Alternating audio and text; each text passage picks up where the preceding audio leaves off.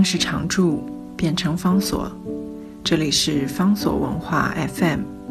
在阅读方式不断创新的时代，谈共读，是因为我们相信，当我们在阅读时，也同时在被阅读。今天为大家介绍的书是小泉八云出版在一八九四年的一本描述日本文化的经典作品。原本原来是用英文所写成的，叫做《Glimpses of Unfamiliar Japan》，书名译为《日本瞥见记》，有一个副标题叫《异文化的观察与爱恋》。小泉八云真的非常爱日本，因为他爱日本，因为他对日本的这种特殊的感受，所以他的体会描写成为文字的时候，就有一种格外深刻的一种魅力。像是在这本书所收的一篇文章，在讲五季。这个五季这篇文章的开场是从日本的宴会开始讲起，光是第一段话就非常的精确，非常的精彩。他说：“再没有比日本的宴会开场更安静的事了。看过那样的开场，除了日本人以外，谁能想象中场会是那样一片狼藉？开场跟中场强烈的对比。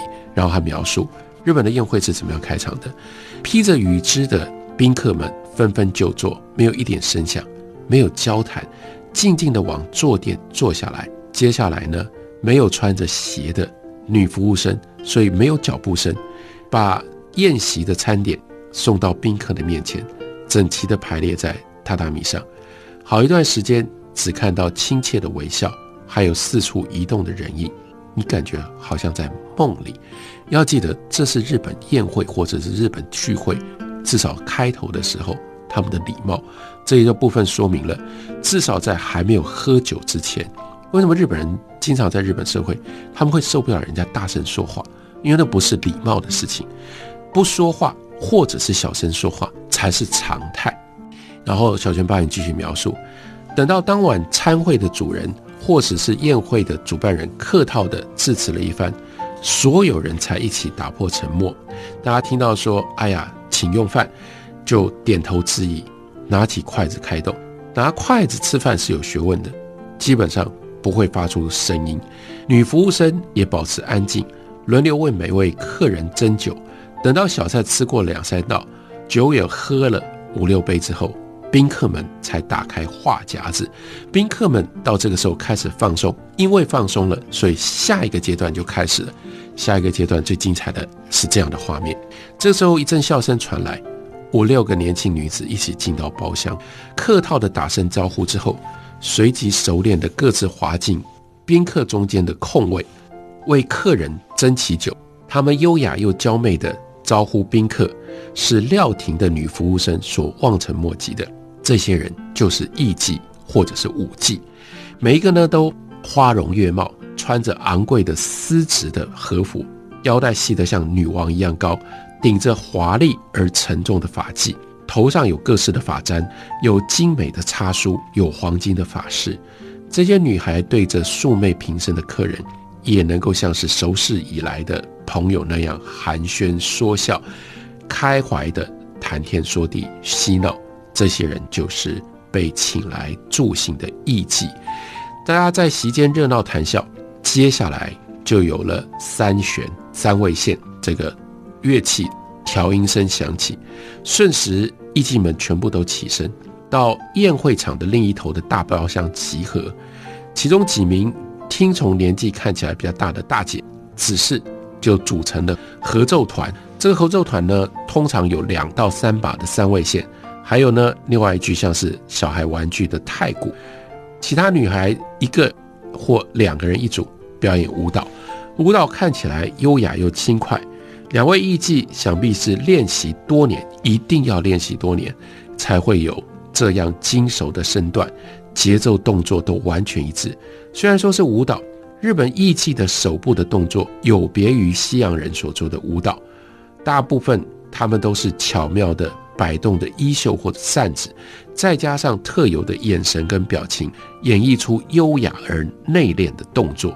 艺伎的手的动作非常的重要，而且呢是非常的性感的。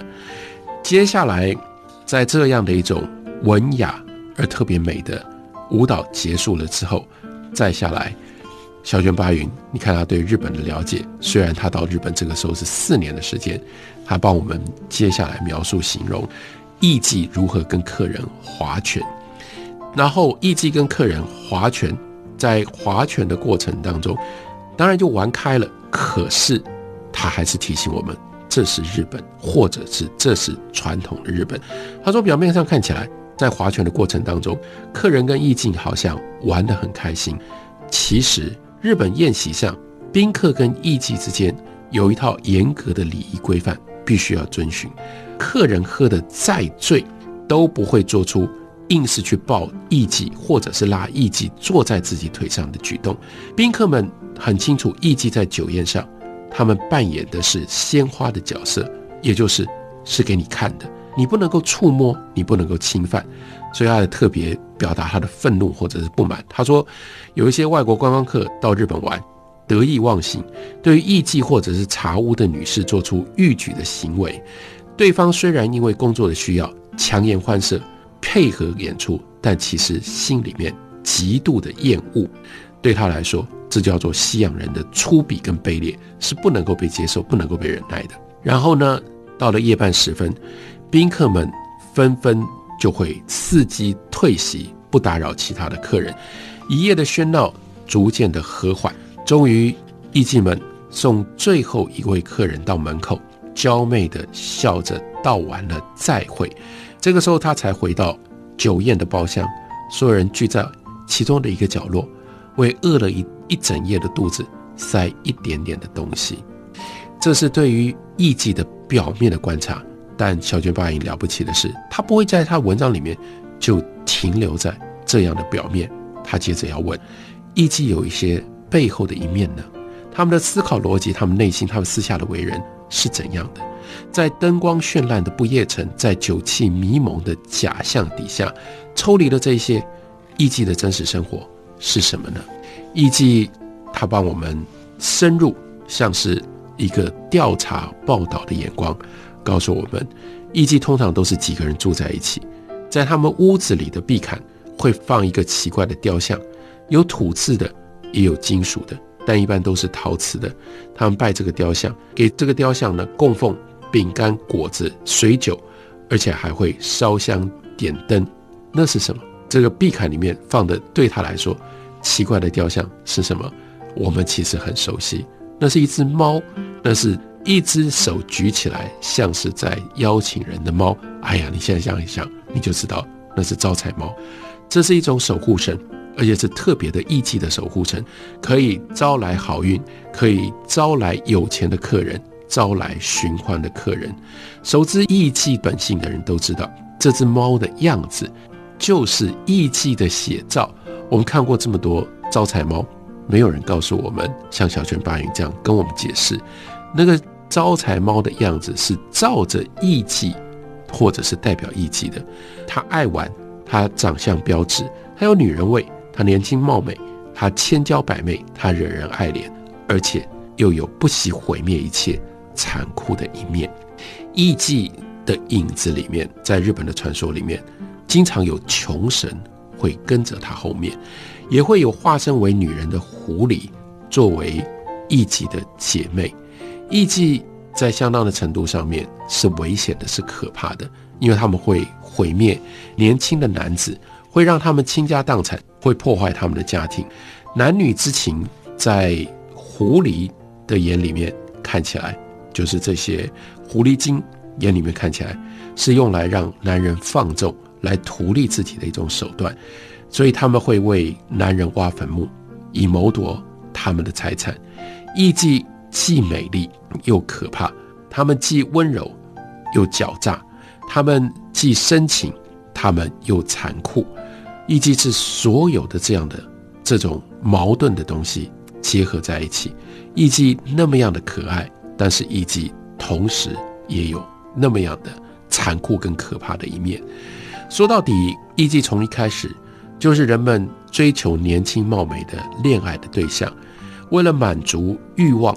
所孕育而生的产品，艺妓他们会划拳，在划拳的过程当中，那个划拳其实对于小泉八云，他就帮我们解释清楚，那是一种艺伎对于客人玩弄客人、玩弄人心的一种把戏。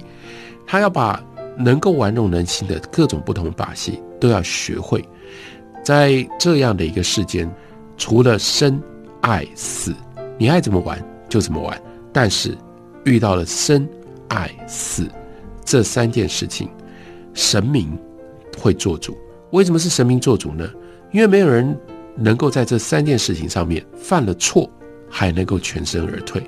所以跟艺伎在一起，除了划拳下棋之外，你不可以太过认真，因为太过认真，如果牵涉到了爱。那就会触犯到神明，会让神明不高兴。然后从这个社会面，而且充满了人道的关怀，他帮我们描述艺妓的来历。艺妓通常都是签了卖身契，被贫穷的父母卖掉的。卖身契约定了买主有权买下女孩十八年、二十年，有的时候甚至二十五年。这个女孩被带到。给专门给艺妓居住的屋子里面，从吃到穿都有人照看。经过了非常非常严格的训练，到十二三岁的时候，有了出场亮相的资格。如果长得漂亮一点，技术成熟一点，就有比较多的出场的机会。到了十七八岁，有一些可以独当一面的艺妓慢慢打响了念头。这个时候，他已经在几百场的宴席当中亮过相，他已经能够辨别。地方上面的重要的人物、客人的习性跟来历都在他的掌握当中，但他们的生活大部分都在夜晚。这种夜晚的特性一路一直跟随着艺伎，使得他就算是再怎么样当红跟知名的艺伎，他的生命都是充满了这种夜晚的阴影。早在一八九四年，小泉八云就观察日本的艺妓。给了我们这么深刻的一些描述，同时纠正了我们对于艺妓的各种不同印象跟想象的差别。而除了艺伎之外，在这本书里面，小泉八云讲了盂兰盆节，讲了日本的建筑，甚至讲了日本的神社，讲了日本的殉情，日本人关于灵魂、关于妖怪跟幽灵种种的观念。还有一篇非常精彩的文章，写的是日本人的微笑。日本人微笑怎么个笑法？它的社会意义还有它感情上面的意义是什么呢？只能够邀请大家，如果你有空的时候来看书里面小泉八云所写的内容。这本书书名叫做《日本瞥见记》，